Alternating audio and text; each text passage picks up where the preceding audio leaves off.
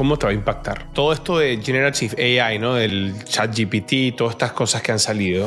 Yo como CISO quiero preocuparme solamente, es muy importante y lo voy a remarcar, ¿no?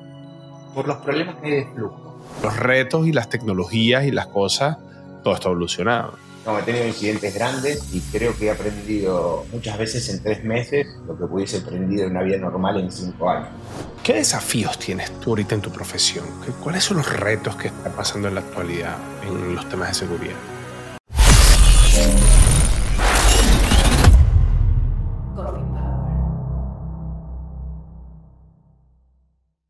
Bienvenidos a un nuevo episodio de su podcast Mate Power. Ya no es Coffee Power, es Mate Power. Porque mira, mira lo que está tomando aquí Santiago. Santiago, muéstrale a los cafeteros. Matecito. Siempre, siempre presente. No te vamos a preguntar de dónde eres porque ya con ese mate. Bueno, puede ser uruguayo. Uruguayo. Uruguayo. Puedo ser paraguayo. puede ser paraguayo. Puedo ser brasilero también. Ah, brasileros también, Sí, el sureño, el sureste, el sureste de Brasil es, es, tomador de mate, es gaullo. Ah, gaucho. Eh, y la gran diferencia después con el paraguayo es que nosotros lo tomamos caliente y ellos lo toman frío. Ah, lo toman frío. Es el tereré. Ah, el tereré. Yo nunca he tomado mate frío. Es, eh, mira, está muy de moda acá en verano. Se toma con hielo, con jugos. Pero siempre con ese ánimo de, compartir, ¿no? Creo que el mate por sí solo, no solamente el hecho de tomarlo, sino también el, hecho de poder compartir, de tener un momento con amigos. Muy latino, ¿no? Muy latino. sí, mucha gente lo usa con el café, compartir. Exactamente. Eh, y cool. Tú sabes que una vez comencé a tomar mate. Trabajé con muchos argentinos, así que tenían sus rutinas mañaneras, ¿no? Que me, que me tocó sumarme y súper cool. Y le comencé a agarrar el gustico, ¿sabes? Y me, me, me, ahí tengo, ahí tengo mi mate, tengo mi, a veces no me tomo el café, me tomo un matecito eh, y me encanta fíjate que ahora los jugadores de fútbol lo vas a ver tomando mate. El, otro día estaba viendo un partido de rugby que jugaba Inglaterra contra Francia, si mal no recuerdo, y los jugadores ingleses estaban tomando mate, ¿no? De a poquito vamos conquistando la cultura los argentinos. Nos vamos metiendo, nos vamos metiendo. Sí, ¿no? Aquí hay un sitio donde yo voy, aquí en Canadá, yo vivo en Canadá, hay un sitio donde voy a comprar mis cosas latinas y tienen la zona argentina que, bueno, hermano, todas las que quieras, o sea, puestas así. Sí, sí, sí. Eh, que me parece fenomenal. Pero bueno, señores, cafeteros, este es el hombre que sabe de seguridad. Y yo les voy a decir por qué lo trajimos a él. Porque este no es el hombre del CISO tradicional de las empresas donde sabes la seguridad, corporación y todo, y, y procesos y, y, la seguridad a la derecha sino que este es el hombre que sabe cómo traerse seguridad a la izquierda, es decir, trabajar con metodologías ágiles, trabajar con cloud, trabajar con Kubernetes, trabajar con tecnologías modernas. Y bueno, Santiago, yo te quiero preguntar, ¿cómo tú llegaste, cómo, tú tomaste esa decisión de llegar a este punto donde estás? Creo que fue una casualidad, Osvaldo, porque yo trabajé toda bueno, tengo 43 años, ¿no? Creo que eh, el hecho etario va a ser importante en el transcurso de la charla. Pero yo trabajé mucho tiempo en corporación y en un momento estaba buscando una oportunidad y llegó a mi vida Naranja X, que es una compañía argentina eh, tecnológica eh, desde su concepción, más allá de que tiene 30 años. Siempre digo lo mismo, ¿no? Eh, está muy en boga el hecho de la transformación digital. Y había llegado una compañía que se había transformado, que lo había logrado, ¿no? ¿Por qué digo esto? Porque eran, eran Cloud First eh, casi el 85 o 90% de su infraestructura estaba en nube ya cuando llegué. Después todos sus productos satélite eran SaaS, entonces a vos te daba una, velocidad, una dependencia eh, o una interdependencia donde rápidamente podías hacer cambios, ¿no? Arquitecturas modernas, ahí empecé a comenzar, comencé a, a conocer lo que era un microservicio, cómo dialogaban esos microservicios y cómo iba cambiando el perfil de seguridad, ¿no? ¿Por qué digo cambiando? ¿no? Porque aparecen no solamente la seguridad tradicional, aparecen, aparecen otras cosas, ¿no? de arquitectura, más de backend from frontend, el hecho del manejo de tokens, cómo esos microservicios dialogan B2B, B2C, eh, cómo se le presenta al usuario, el usuario también la compañía, ¿no? Eh, el usuario interno y el usuario externo, porque etariamente son chicos mucho más jóvenes, donde la velocidad es un factor importante, no hay tanta paciencia en estas este, comunidades, yo digo, de cristal, ¿no? Y el cliente también cambió. Eh, ¿Por qué cambia el cliente? Porque hoy elimina la app, elimina la compañía y se va a la competencia. Entonces vos tenés que tener un factor diferenciador. Naranja me cambió por el sencillo hecho de que entendieron que la seguridad era un commodity. Cuando digo que era un commodity era un valor que se le podía aportar al aplicativo y tal vez un valor de decisión para este usuario que había cambiado, ¿no? Donde la seguridad le era importante. Vos, vos, yo siempre digo lo mismo, era una analogía, donde vos en los años 80 te comprabas un Ford y no importaba si tenía matafuegos, cinturón de seguridad, apoyacabezas. Y hoy vas a comprar un auto, no concebís que, tenga, que no tenga siete airbags, frenos ABS, etcétera, etcétera. Con los aplicativos, con la vida digital, pasó exactamente lo mismo, ¿no? Los usuarios más jóvenes tienen un, otro valor de su identidad digital y necesitan que la compañía donde le están entregando esos datos eh, actúen y aseguren en concordancia. Todo esto que te cuento, Oswald, es una empresa que tenía una mentalidad y quería hacerlo. Ahí es mi acercamiento más, más al cloud, más a, las tecnologías modernas, con profesionales muy, muy interesantes que me enseñaron mucho. Y hace alrededor de un año eh, sentí las ganas de, de, empezar otro desafío me fui a una empresa ya directamente moderna al 100%, donde es Cloud Native, donde todo nuestro ambiente es cloud y tenía el desafío también del hecho de estar en una compañía multicultural, nuevamente. Eh, hoy nuestra ingeniería está basada eh, en Alemania y operamos en México, por ende es muy interesante. El factor diferenciador de la compañía eh, es la tecnología per se. Y nada, trabajas con gente de Bain, de McKinsey, Facebook, AWS, que por más que uno no quiera te llevan a otro nivel, ¿no? Em, este es mi acercamiento al cloud y estas tecnologías modernas, ¿no? Yo, soy un convencido de que eh, el CISO moderno o, el CISO actual que no conozca estas tecnologías eh, se queda afuera. Cada vez hay menos compañías de 100 años, 125 años con sistemas legados. Y uno se pone a ver eh, la edad de una compañía, el promedio hoy debe estar en los 4 o 7 años, no mucho más son compañías modernas donde los ambientes son modernos y para poder asegurarlos y llegar a un apetito de riesgo que realmente nos dé esa velocidad para poder ser primero y cambiar, y también nos dé los niveles de seguridad básicos como para poder asegurarnos de que si el negocio eh, choca lo podemos levantar rápidamente, ¿no? Porque otra cosa que cuando hago analogías y me gusta traer a la mesa es el hecho de que la gente de seguridad hoy dejó de ser un auditor que viene y te comenta qué es lo que está mal. Porque no hay engagement. Eh, tenés que ser parte de la mesa de resoluciones. Y a mí me gusta decirle a la gente con la cual trabajo que yo no soy un freno de mano en ese auto para quitarle velocidad al negocio, ¿no? Sino que yo soy un airbag. Porque si el negocio choca, eh, va a estar dado nuestra sanidad y nuestra higiene en base a la velocidad que tardemos en levantarnos, ¿no? Para volver a estar operando. ¿Ok? Entonces, esa es mi tarea, ¿no? Hacer que, nos levantemos rápido, porque incidentes vamos a tener. Siempre uno comenta en el ambiente de seguridad, ¿no? Hay dos clases de empresas, ¿no? La que está hackeada y la que uno lo sabe. Eh, entonces, la idea es justamente levantarnos rápidamente. ¿Y, ¿Y, cuál es tu formación? ¿Cómo, ¿Cómo aprendiste todo esto? Bueno, yo soy este, licenciado en tecnología, eh, tengo un magisterio eh, también en seguridad, ¿no? Que es lo que a mí siempre me gustó. Eh, o sea, tú estás en este mundo desde, toda la vida. Desde toda la vida. Soy de las primeras camadas, casi te diría que, tienen más, la mayoría de la carrera en seguridad. Hay chicos hoy que han comenzado su vida en seguridad. ¿Te puedo preguntar cuántos años tienes en seguridad? Y en seguridad más de 20 ya. Más de 20. Yo tengo un veterano, un veterano en la seguridad. Un veterano, pero eh, un veterano, un veterano con pelo, un veterano con pelo, pero sí. Sí, sí, sí. Me considero un veterano de la seguridad ya. Qué bueno.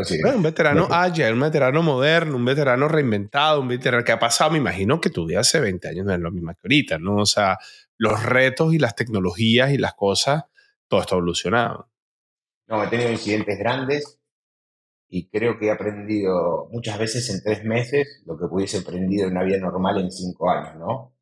Eh, a diferencia de, otro, de otras, otras profesiones en Haití, la seguridad está resiliente, está siempre esperando que pase algo, ¿no? Y en ese esperar que pase algo, uno trabaja en escenarios de riesgos que se pueden materializar o no se pueden materializar. Habitualmente los controles eh, son compartidos, ¿no? Uno trabaja en un framework y ataca la mayoría de los riesgos, ¿no? Pero es muy factible que tengas un, error, un olvido, una mala configuración y ese escenario de riesgo se represente.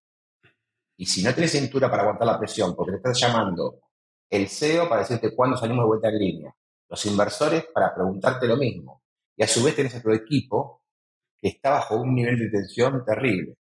¿Cuándo no te llama también la persona la cual te hackeó, por ejemplo, ¿no? Para pedirte un rescate o simplemente por el sencillo divertirse con vos. Entonces la presión que vos manejas, eh, eso no se enseña en ningún lado, ¿no? Está, está innato con uno, pero eh, es muy complicado, ¿no? Por eso, es muy, por eso vas a encontrar que la gente de seguridad es muy compañera entre ellos. Vas a ver una diferencia muy grande con otros sectores donde las personas de seguridad comparten. ¿Por qué por, comparten? Porque solamente me puede entender lo que uno vive en estos momentos de, incidencias, en estos momentos de presión, una persona que está compartiendo eh, esa misma, digamos, soga del cuello, por decirlo de una manera. Eh, pero bueno, nada, eh, así es como uno llegó, tengo un background tecnológico. me gusta por, por hobby desarrollar, entiendo yo que el nuevo perfil de seguridad sin desarrollar, hoy por hoy, yo creo que en tres años, cuatro años va a ser un, un analfabeto digital. Eh, se acabó la época donde todo era siguiente, siguiente, siguiente. Hoy la automatización es la única respuesta que yo encuentro a poder afrontar estos riesgos y mitigarlos en una manera, en un tiempo acorde. Eh, no podemos tener este, gente sentada respondiendo. Lo mismo nos pasa con los tickets, ¿no? Los recursos son muy finitos y, bueno, podés tener una mesa de ayuda para solucionar X cantidad de problemas.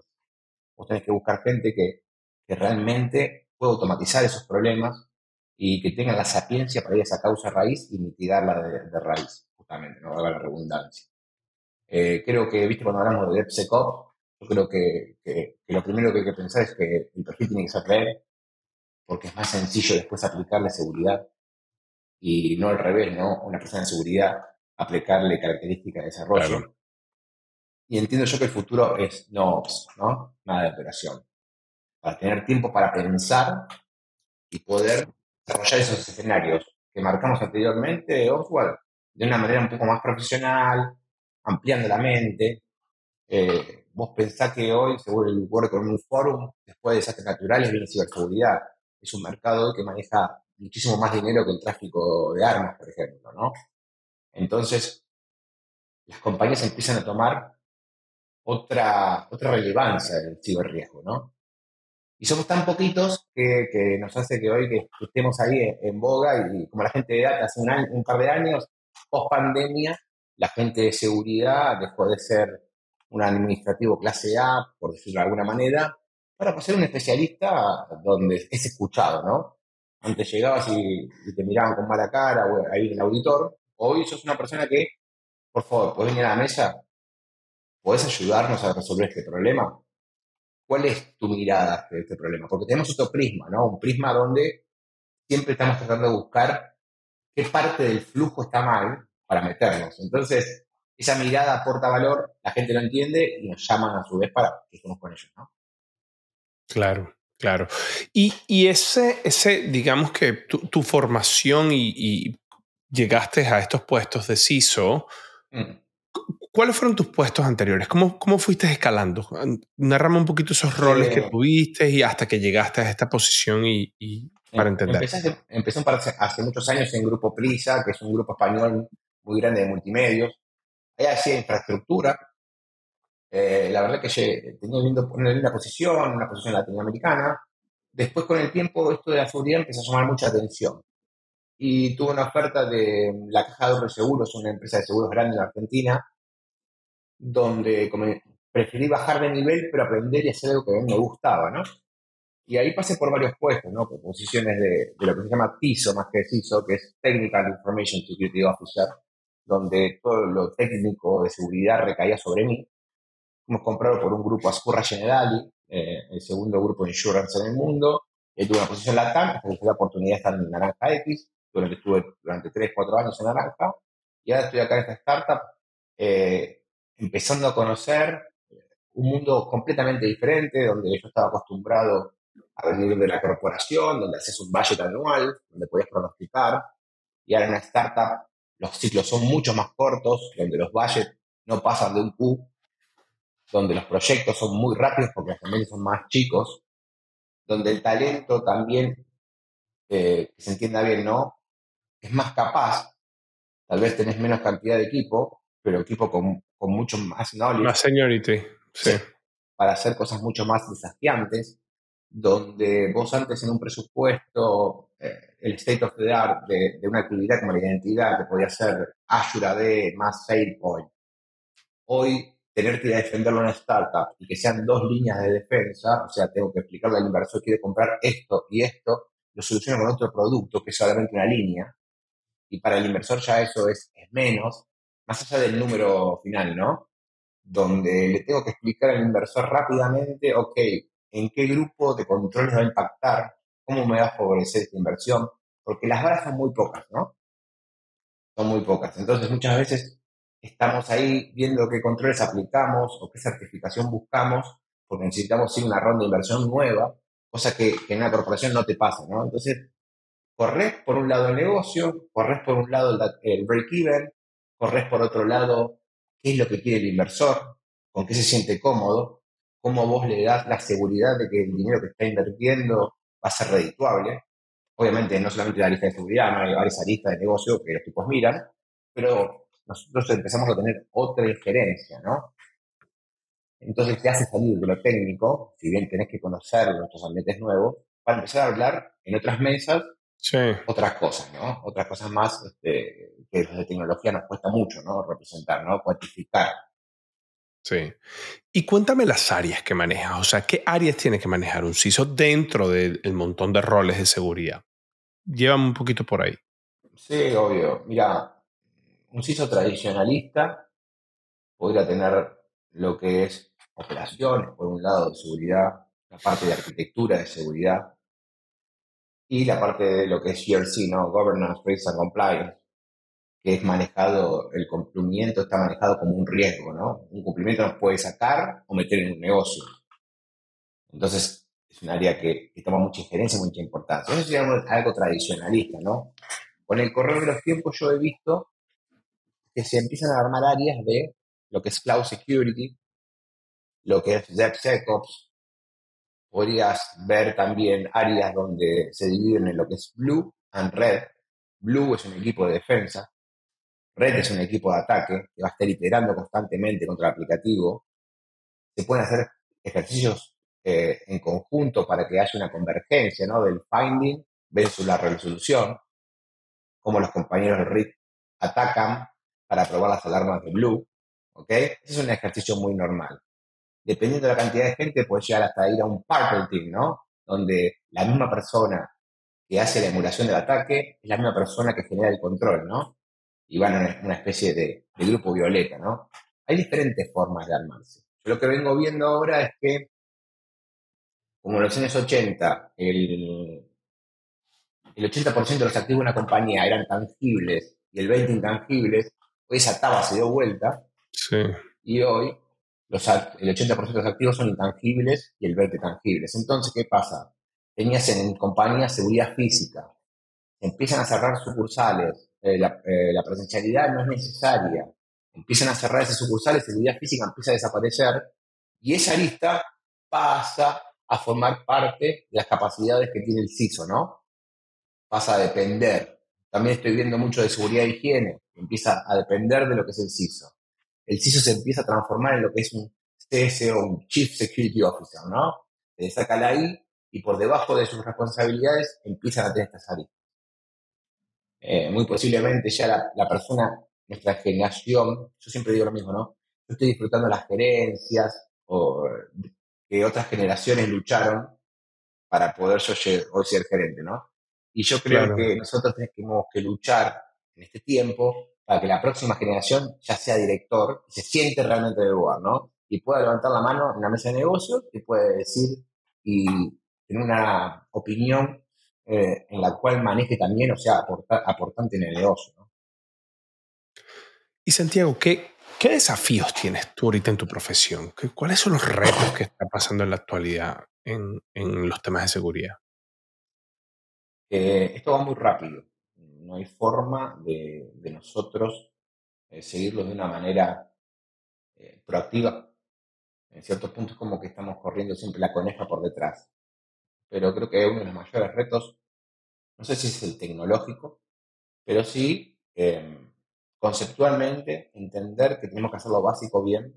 Muchas veces eh, en esto de probar, de las nuevas tecnologías, de ir para adelante, te embalantonás, acelerás y te olvidas de hacer lo básico bien. Y si los cimientos no están bien planteados y plantados, es muy difícil que, los controles posteriores nos solucionen algo que no está bien hecho de raíz. Totalmente. Y después el tema del talento, ¿no? El tema del talento es, creo que, el tema en el área de seguridad.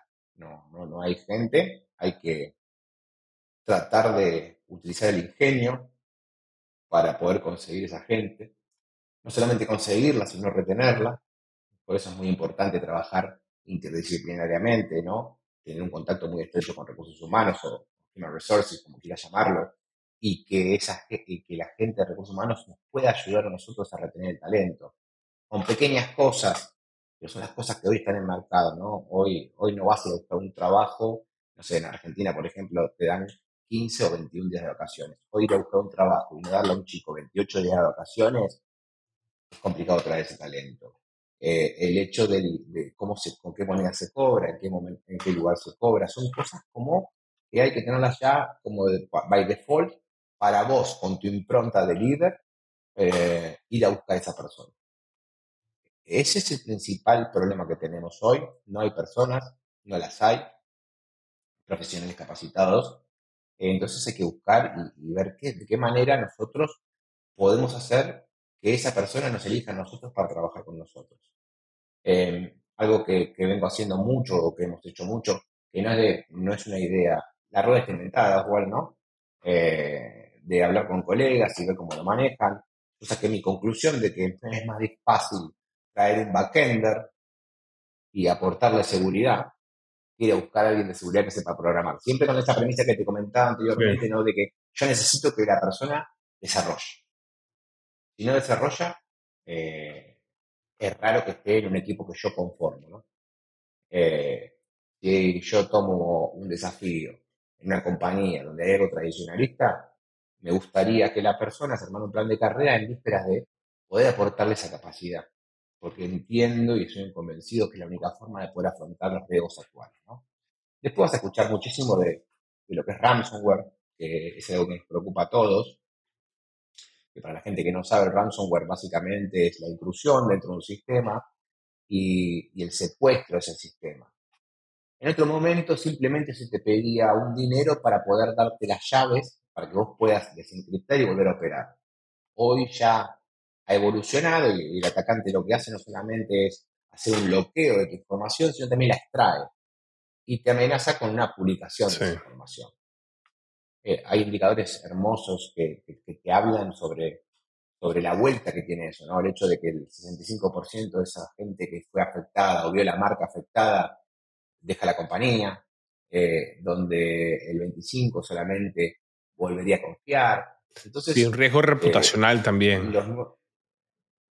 el activo marca es muy difícil de cuantificar, pero es nuestra tarea poder traducir los riesgos cibernéticos un lenguaje de negocio, ¿no? donde yo le puedo decir al BOA, eh, tenemos un riesgo que nos puede acarrear tanto dinero de pérdida, yo tengo un control para mitigar ese riesgo es de tanto dinero. Entonces que el BOAR, en base a su apetito de riesgo, pueda discernir y pueda hablar en el mismo idioma, que es el dinero, eh, si vale la pena o no la inversión. ¿no? Esa es nuestra, nuestra labor. Iniciar, esta es la solución, y darle al BOAR la capacidad de poder tomar esa solución con indicadores y con información. ¿no? Santiago, tú hablabas un poco de, eh, resolver lo básico. ¿no? Que a veces están, ¿sabes? Tantas cosas nuevas y tanto ruido que existe eh, que uno se olvida resolver lo básico. me encantaría que me contaras qué para ti es lo básico. O sea, ¿qué, qué áreas, qué tecnologías, qué procedimientos tienes que tener para resolver lo básico? Bien. Depende mucho, ¿no? Con, qué grado de madurez nos encontremos cuando tomamos este, la posición, ¿no? Si hablamos desde el punto de vista de algo que es nuevo, como podría ser una startup, y vamos a pensar que el oyente acaba de tomar una posición de en una startup. Eh, yo creo que ahí lo urgente le gana lo importante, eh, y lo explico de esta manera. Yo creo que hay tres aristas que de lo básico no se pueden dejar de lado, ¿no? Una es la observabilidad. Si yo no sé lo que está pasando en mi ambiente, es casi imposible de que pueda defenderlo. Entonces yo necesito saber qué está pasando en mi ambiente. Entonces la observabilidad es algo que yo no negocio. Otra es la identidad. Yo no puedo tener eh, un aplicativo con un usuario, otro aplicativo con otro usuario, yo tengo que centralizar la identidad. Centralizar la identidad y federar todas esas aplicaciones satélites para que sea un, en un solo lugar Oye, viste, por cierto, esas, eh, creo, que, creo que hasta es argentino, el Auth Zero, que lo compró Octa. ¿No has visto esa solución? Es hermosa. Nosotros tenemos Octa, nosotros tenemos Octa, por ejemplo. Auth Zero, eh, que es de Argentina, eh, está más orientado a lo que es SIAM, que es Customer Identity Access Management, es de cara al cliente. Y Auth Zero, que es la compañía que la compra, está orientada a lo que es SIAM, Identity and Access Management para cliente okay. interno, Octa. Ok, bueno, ir a una solución de ese estilo, ¿no? Donde yo centralizo la identidad, donde yo federo todas las aplicaciones y yo hago el, aprovisionamiento, desaprovisionamiento de derechos, puedo revalidar derechos. Muchas veces eh, el empresario no sabe, pero yo de esa manera generaría que todos mis satélites siempre tenga la misma cantidad de usuarios que tengo en mi cumulus eh, central, ¿no? Entonces, Muchas veces uno paga además licencias que quedan colgadas, la gente que se va, y la solución se va a pagar sola. La tercera cosa que, que no dejaría de lado, como básico, es el hecho de lo que es el edge, ¿no? el borde, el networking. ¿no? O hay soluciones de mucho calibre, de, con estrategia de Zero Trust, donde no confío en nadie, ¿ok? Yo tengo que ir a ese, a ese escenario, ¿no? Entonces, esas tres cositas son las que yo digo que son básicas, ¿no? como el hecho de tener un MFA, porque lo puedo aplicar, el doble factor de autenticación, por el hecho de que tengo una identidad centralizada. Para el que no sabe, la doble factor de autenticación es la combinación de cuatro posibles autenticaciones, ¿no? Algo que vos sabés, tu password, podría ser combinado con algo que vos tenés, un token, o con algo que vos sos, biometría. Y ahora se empieza a hablar de behavior, que es, en base a tu comportamiento, podría ser otro factor más de autenticación. Esas son las tres cosas que yo haría. Lo urgente.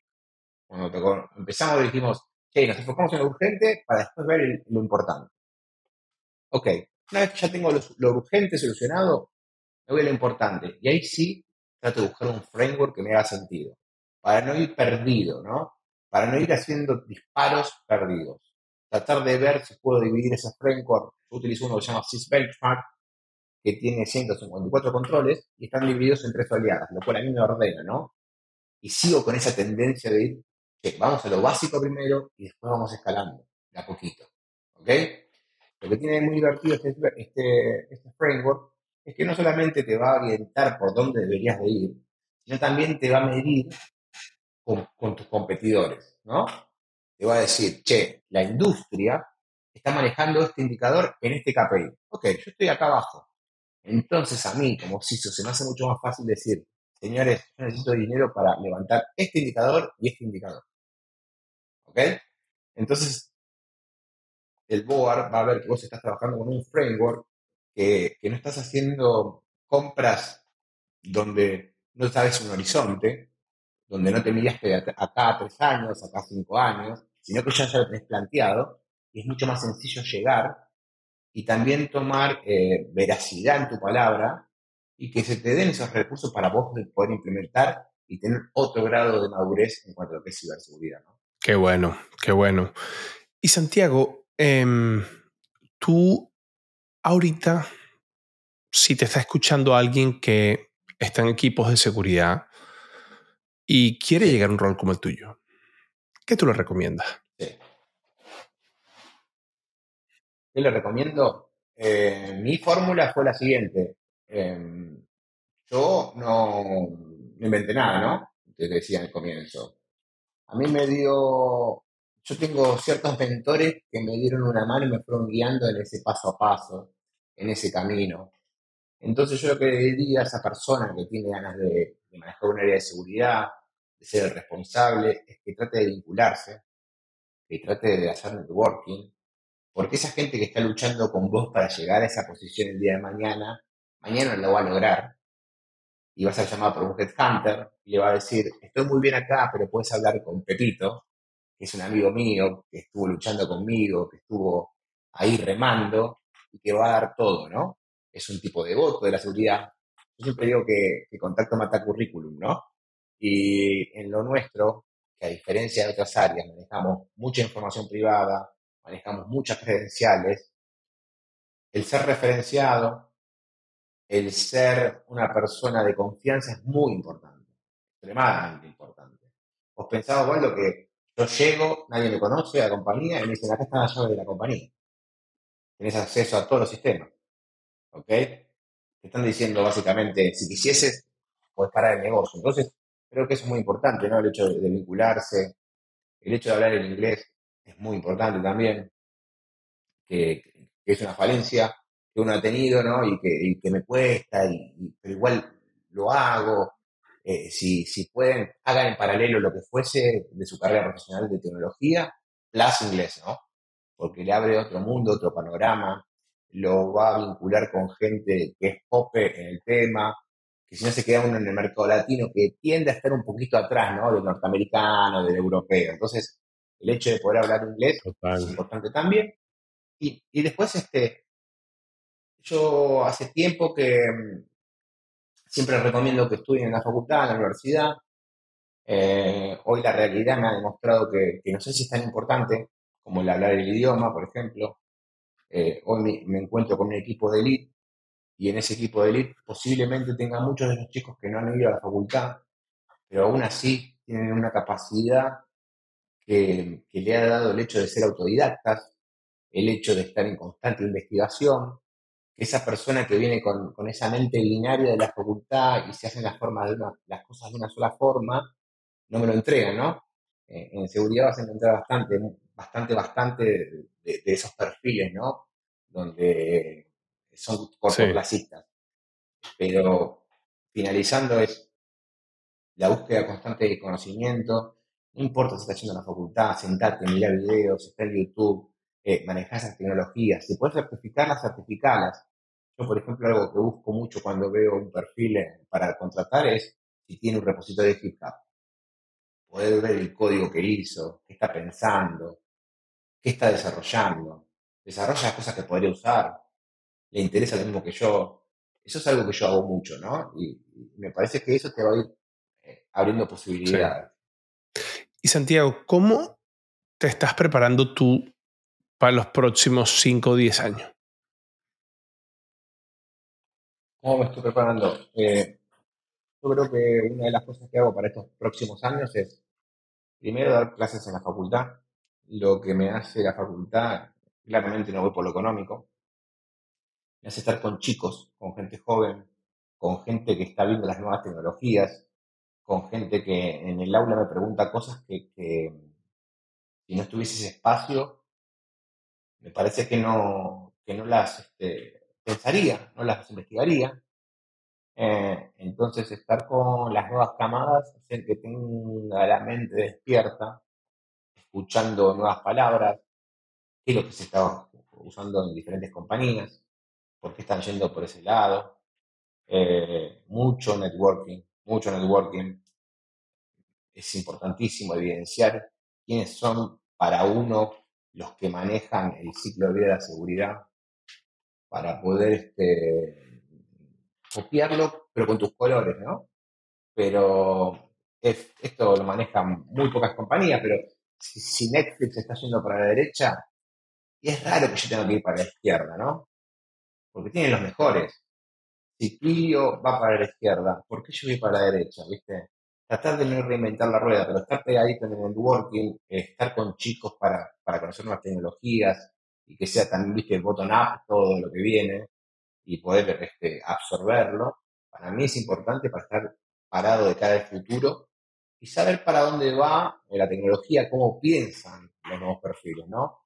Yo creo que eso es importante. ¿Y esto, y esto de Generative AI, cómo te va a impactar en tu rol? Eh, disculpame, No, que todo esto de Generative AI, ¿no? El, el chat GPT, todas estas cosas que han salido. Ok, sí. ¿Cómo, va a impactar?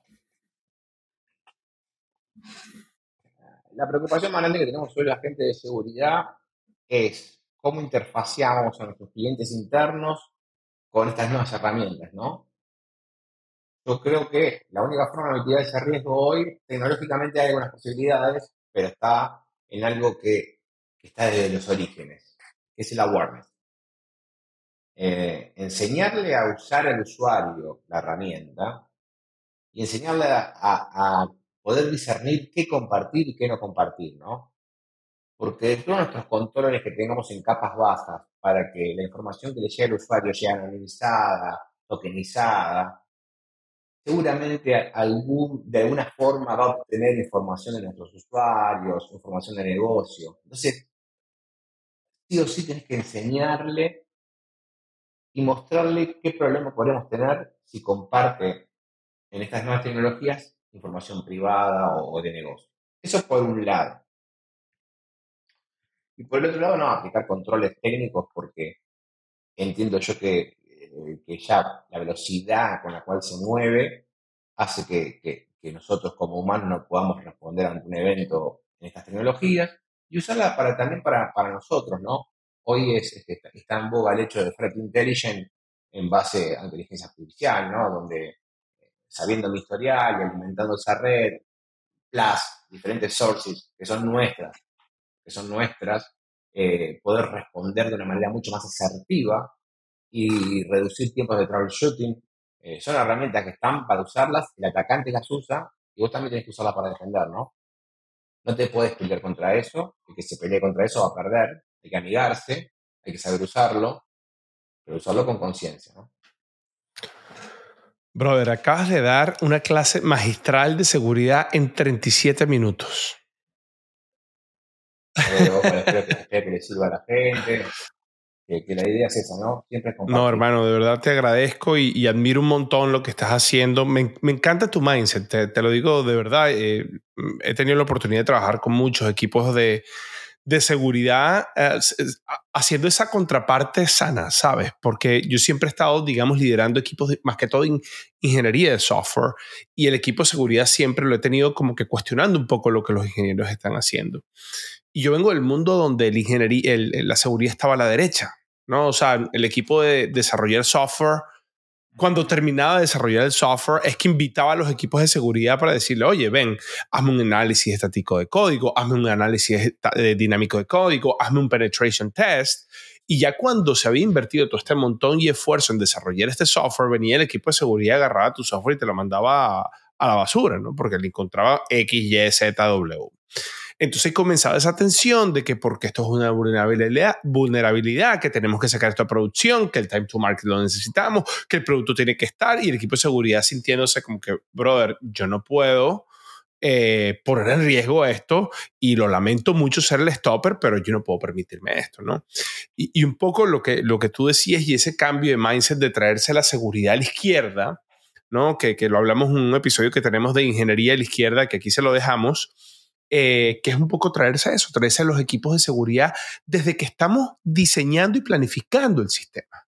De que esas, esas alertas, esas manos se levanten cuando se esté tomando una decisión de arquitectura de software, que cuando se está haciendo un feature se diga, mira, aquí tengamos cuidado con este tipo de ataques, pensemos en esto de tal manera que cuando ya tengamos el software listo, lo que se tenga que hacer sea un poco más liviano y aparte vayamos más a la fija, ¿no? Entonces, eh, me encanta muchísimo el mindset que, que, tú estás, que, que, tú tienes y que estás trayendo acá al podcast, porque pienso que, es el path correcto de equipos de seguridad y, es el path más, liviano y, más, colabora, más colaborativo.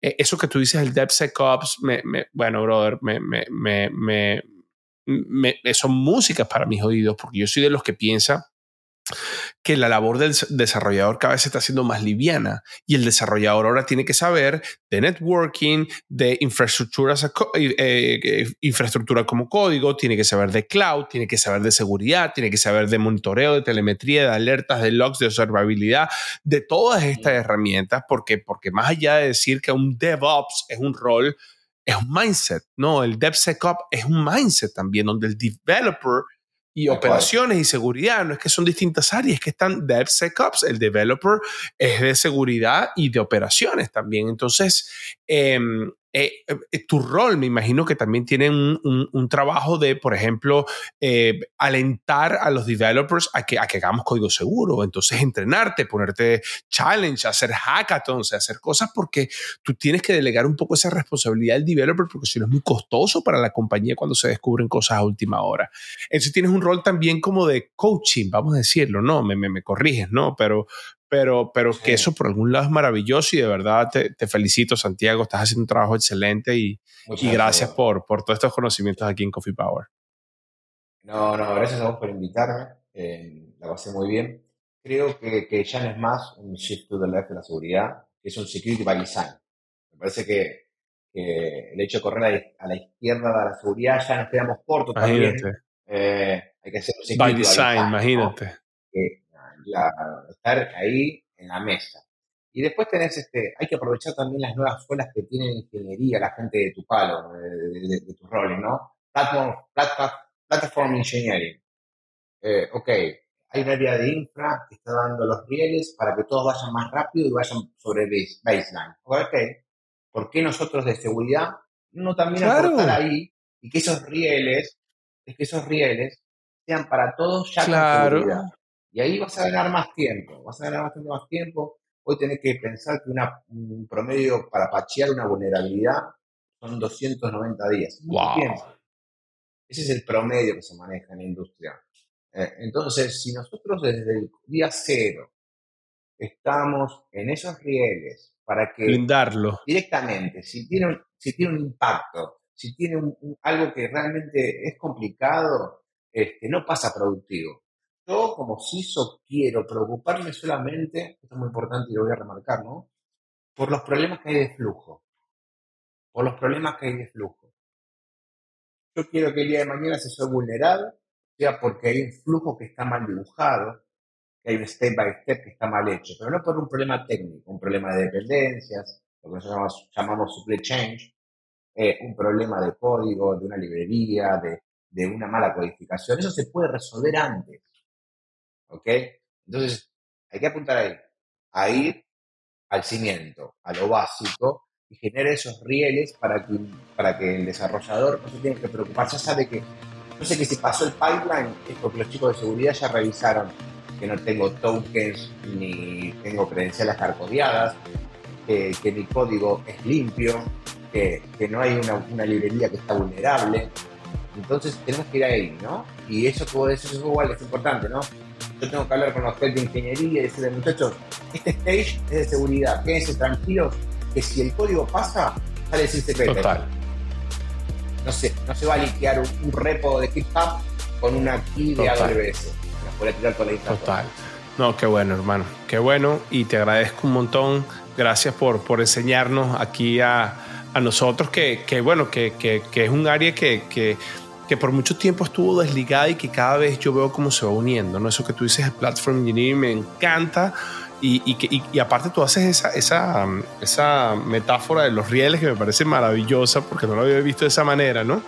Y, y, sí, ¿no? O sea, que, tener un equipo que vaya de la mano con, con, los equipos de desarrollo, con los equipos de operaciones, con el negocio también. Este es un rol que, que básicamente es un apoyo fundamental del negocio. Es la mejor inversión que el negocio puede hacer para minimizar sus riesgos. Así que te agradezco, hermano, por todo el tiempo aquí en Coffee Power.